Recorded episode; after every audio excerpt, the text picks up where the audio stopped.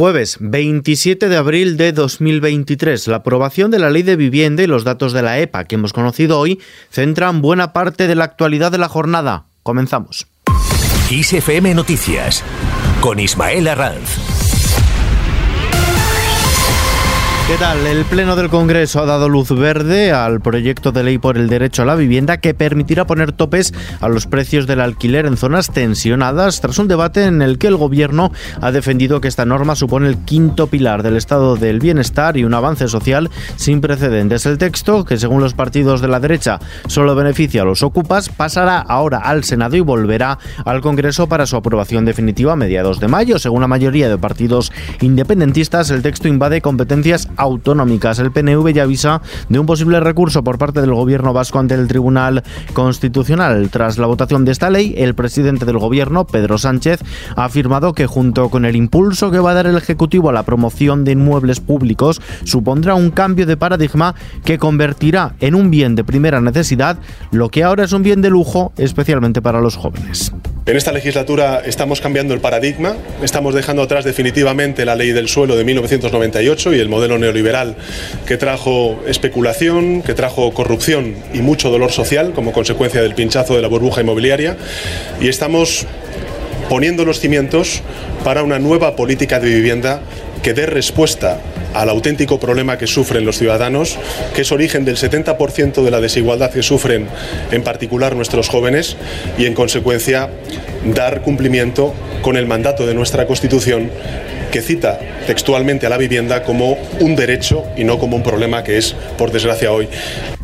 La ministra de Hacienda, María Jesús Montero, ha advertido a las comunidades gobernadas por el Partido Popular de que cumplir la ley de la vivienda no es optativo, al tiempo que ha subrayado que el Estado siempre tiene mecanismos para asegurar el cumplimiento de las leyes. Así ha respondido a los valores del Partido Popular que amagan con no aplicar la ley. La titular de Hacienda ha indicado que en un Estado de Derecho no se puede contemplar que una autonomía no cumpla con la legislación. Por su parte, el líder de los populares, Alberto Núñez Feijóo, ha acusado al jefe del Ejecutivo, Pedro Sánchez, y al PSOE en su conjunto de engañar a la gente con esta ley de vivienda que se ha aprobado, como decimos, en el Pleno del Congreso, así como le ha acusado también de claudicar ante el populismo y el independentismo. Es más, Feijo ha recalcado que esta norma supone una intervención de los precios y que puede facilitar la ocupación ilegal de viviendas. Esta, esta ley supone claramente la claudicación del Partido Socialista hacia el populismo y hacia el independentismo, supone intervención en los precios y supone facilitar la ocupación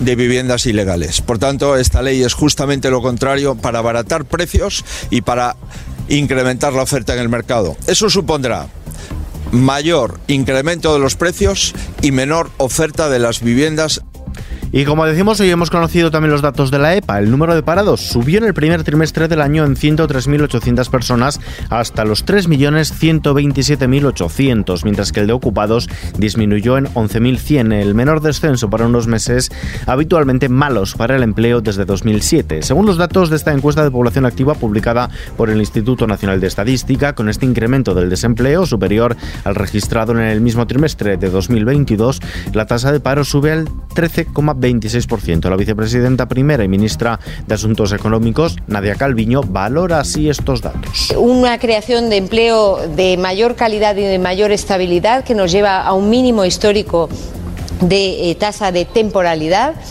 y que además eh, se está reflejando en una creación de empleo especialmente dinámica en el ámbito de las tecnologías de la información y las comunicaciones y de la ciencia.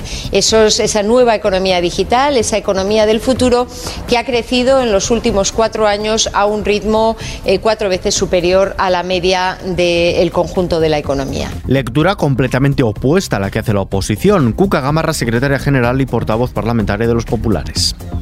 Esto es consecuencia de unas políticas que no funcionan y son unas políticas económicas que al final lo que están haciendo es generar inseguridad jurídica, agravar las cargas eh, del trabajo, el incremento de los impuestos o el incremento de las cotizaciones y ahuyentar la inversión en nuestro país y eso tiene unas consecuencias y son las consecuencias que se evidencian en los datos que se han conocido en el día de hoy que como les decía la poderosa realidad desmonta lo que es la propaganda. El trimestre que viene, desde la Deco Group Institute avanzan que el escenario central será el de un mantenimiento del actual ritmo moderado de creación de empleo. La ocupación crecería de nuevo un 1,8% interanual, de modo que se permitiría alcanzar los 20,83 millones de ocupados. Sobre Doñana, el portavoz de la Comisión Europea ha defendido que la presidenta del Ejecutivo Comunitario, Ursula von der Leyen, respalda al comisario de Medio Ambiente después de que el presidente del Partido Popular Europeo le acusase de comportamientos partidistas y de hacer campaña por Pedro Sánchez sobre el debate que ha generado la proposición de ley para regular regadíos en Doñana. Aquí en España, el coordinador general de los populares, Elías Bendodo, ha señalado que el comisario europeo de Medio Ambiente debería invitar al gobierno español a sentarse con la Junta de Andalucía para abordar la proposición de ley de regadíos de la Corona Norte de Doñana. En esta línea se ha manifestado también esta mañana en el canal 24 Horas el vicesecretario general de Economía del Partido Popular, Juan Bravo. Lo que no podemos hacer ante un problema, mirar para otro lado. Hay que ser, hay que ir a por el problema, a solucionarlo. Yo creo que en ese sentido hay que agradecerle al presidente Juanma Moreno que haya cogido el problema y busque las soluciones, sabiendo que es difícil, pero lo que no podemos hacer es como hizo el gobierno anterior, desde, año 2000, desde la sentencia del año 2014 y la sentencia del 19, estar mirando para otro lado y no buscar soluciones sabiendo que hay. Desde el gobierno, la vicepresidenta tercera y ministra para la transición ecológica, Teresa Rivera, insiste. No hay duda con respecto a la obligación de cumplir una sentencia que condena al Reino de España. Y en esto debemos trabajar juntos. Lo que no es aceptable es que se proponga un diálogo sobre una ilegalidad que va en sentido contrario a la posibilidad de ejecutar la sentencia. Sobre eso no hay posibilidad de diálogo.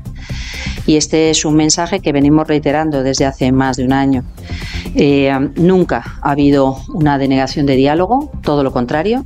Sí, evidentemente no aceptamos eh, el que se pretenda negociar algo que es innegociable. En la página económica, el Gobierno enviará a Bruselas en las próximas horas el programa de estabilidad que contemplará un déficit del 3% del Producto Interior Bruto en 2024, un año antes de lo inicialmente estimado. La ministra de Hacienda, María Jesús Montero, en declaraciones en el Congreso de los Diputados, ha destacado que de esta forma el próximo año se va a cumplir ya con el pacto de estabilidad al registrar un déficit máximo del 3% del Producto Interior Bruto gracias a la buena evolución de la economía y la creación de empleo que está permitiendo aprovechar la mejora de los ingresos para el proceso de consolidación fiscal. María Jesús Montero, ministra de Hacienda. Se hace justamente sin practicar políticas de recorte intentando ayudar a todos aquellos sectores que con motivo de la crisis pandémica y después de la económica derivada también de la guerra de Ucrania han tenido una peor situación y por tanto protegiendo a la mayoría social del país, pero también avanzando todos los retos que tenemos a nivel europeo y que tenemos por supuesto como, como España en los que la transición ecológica, la transformación de nuestro modelo productivo, la revolución digital, yo creo que están protagonizando la economía de una forma muy importante. Más cosas, estamos a un paso de que las esperas al teléfono no superen los tres minutos. El Pleno del Congreso ha aprobado por mayoría el proyecto de ley que regula los servicios de atención a la clientela que obliga a las empresas a no hacer esperar al teléfono más de tres minutos, prohíbe el uso exclusivo de sistemas robotizados y permite ser atendido por una persona si así se requiere. La bolsa española, por su parte, ha subido este jueves el 0,22% tras conocerse que la economía estadounidense creció menos de lo esperado en el primer trimestre del año. El IBEX 35 avanza hasta los 9.314 enteros, cota que perdió a principios de semana y aumenta las ganancias desde que empezó el año al 13,19%. Dentro de los grandes valores del IBEX 35, Repsol ha liderado las pérdidas al caer algo más de 4 puntos porcentuales. El euro se cambia por un dólar con 10 centavos. Y la Sociedad Española de Medicina de Familia y Comunitaria nos recuerda que las temperaturas excesivas como las que está dejando este anómalo mes de abril pueden producir calambres, agotamiento, malestar, mareo, dolor de cabeza y náuseas. Pero otros síntomas como la elevación de la temperatura corporal podrían apuntar a algo más grave como puede ser un golpe de calor. Atención sobre todo en los grupos más vulnerables, niños, personas mayores o pacientes con enfermedades crónicas. Veamos ahora la previsión del tiempo.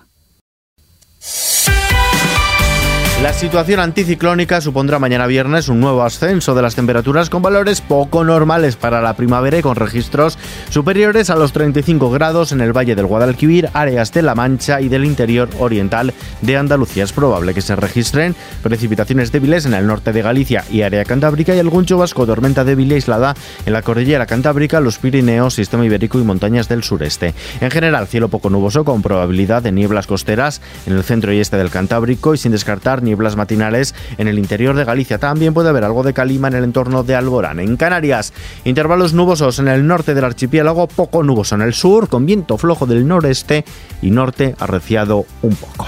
Y terminamos.